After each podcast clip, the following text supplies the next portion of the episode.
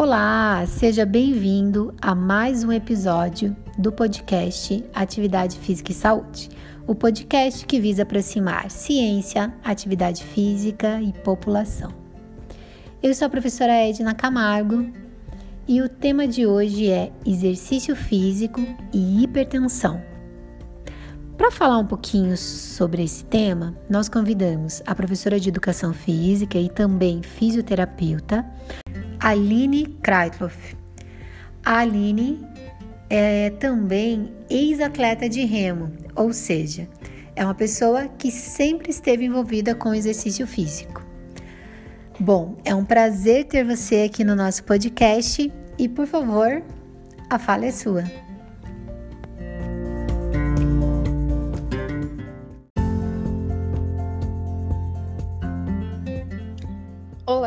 Eu sou Aline Kreitloff, sou fisioterapeuta e estou muito feliz por participar desse podcast do canal Atividade Física e Saúde da professora Edna Camargo. Muito obrigada, professora, pelo convite, pela oportunidade. Eu espero acrescentar muito na vida de vocês. Hoje eu vim falar sobre exercícios e hipertensão arterial. Falar sobre exercícios e hipertensão parece ser um velho assunto, sempre muito discutido, mas mesmo assim ele deve ser mais discutido ainda por algumas razões. Primeiro, porque a prevalência de hipertensão é alta. Segundo, porque a probabilidade de morte é alta também, são quase 10 milhões e meio de mortes por ano, além de ser um fator de risco para outras doenças cardiovasculares. E por último, talvez mais importante, é a piora na qualidade de vida dos hipertensos. As pessoas com hipertensão têm a capacidade respiratória, funcional e cardiovascular mais baixa. E agora, relacionando o exercício com a hipertensão, já está mais do que comprovado que ele é um remédio, atuando tanto no tratamento como na prevenção. E mesmo sabendo desses benefícios, os números de hipertensos aumentam cada vez mais, como aumentam também o número de sedentários, o que é preocupante, por, isso que sempre temos que discutir esse velho tema e buscar o que há de novo nele também. Se a gente não batesse sempre nessa mesma tecla, será que os números não seriam ainda maiores? Outra razão para discuti-lo é que muitas vezes a mídia nos traz os riscos dos exercícios sem demonstrar os seus reais benefícios. Recentemente eu li uma reportagem que dizia que as diretrizes médicas apontavam riscos para práticas de exercícios em hipertensos, como morte súbita, infartos, tanto por atividades leves como atividades de alta intensidade. Não foi dito nada sobre os benefícios dos exercícios, mesmo que eles tenham sido apontados nessa mesma diretriz. Então, uma pessoa que não é da área da saúde vai ler uma reportagem assim e vai ter medo de fazer qualquer tipo de exercício, o que acaba piorando a situação dela, porque o sedentarismo é mais um agravante, é mais um fator de risco então, nós, como profissionais da área da saúde que trabalhamos com o movimento, mais especificamente fisioterapeutas, educadores físicos, médicos do esporte, temos que deixar claro e orientar a população em geral sobre os reais benefícios dos exercícios. É claro que sempre tomando as devidas precauções, porque sim, podem ocorrer eventos adversos, mas será que o benefício não é maior que o risco? Temos que pensar sempre nessa relação risco-benefício, porque parece que o risco sempre é levado mais em conta. E se você que está me ouvindo não é profissional da área da saúde, procure alguém para te acompanhar, mas não deixe de fazer exercícios por medo, pois eles podem melhorar e muito a sua saúde e qualidade de vida. Então, o que temos sobre o exercício hoje?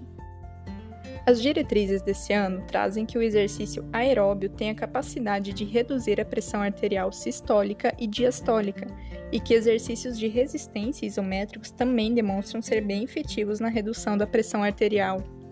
Além do mais, o exercício traz outros benefícios adicionais, como a perda de peso, e uma redução de apenas 5% do peso corporal pode reduzir a pressão arterial em torno de 20 a 30%. Falando sobre os tipos de exercícios, há inúmeras evidências sobre os exercícios aeróbios e poucas evidências sobre os exercícios de maior intensidade, como a musculação, por exemplo. Isso pode levar a uma interpretação equivocada, pois leva a crer que os exercícios de força não são bons. Inclusive, até 20, 30 anos atrás, os hipertensos não faziam treino de força, pois realmente há uma sobrecarga no sistema cardiovascular Mas se fizermos uma pesquisa avançada historicamente, vemos que, na verdade, faltam estudos que apliquem os exercícios de força. Até a década de 90, aproximadamente, eram estudados praticamente só os exercícios aeróbios, porque eles são mais fáceis de serem aplicados e avaliados.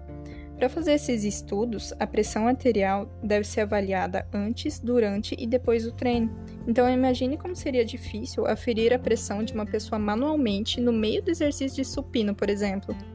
Ou se fosse avaliar no leg press com manguito no braço, isso já não traz resultados exatos. Hoje em dia já existem aparelhos mais modernos que ajudam nessa questão.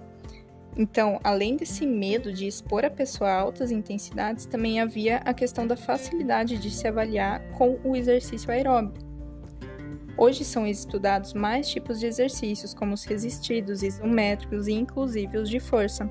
O aeróbio tende sim a demonstrar resultados melhores, mas não podemos deixar de lado os exercícios de força, lembrando que a força nem sempre quer dizer alta intensidade, deve haver um controle de carga.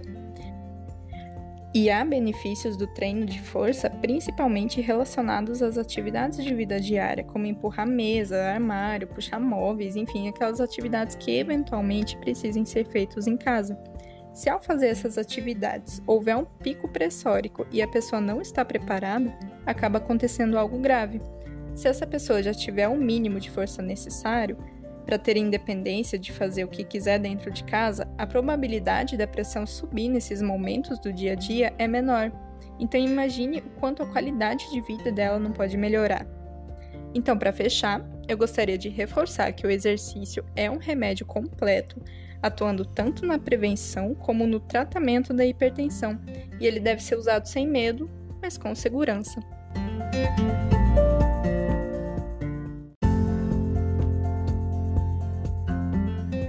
Muito obrigada, Aline, pela sua participação.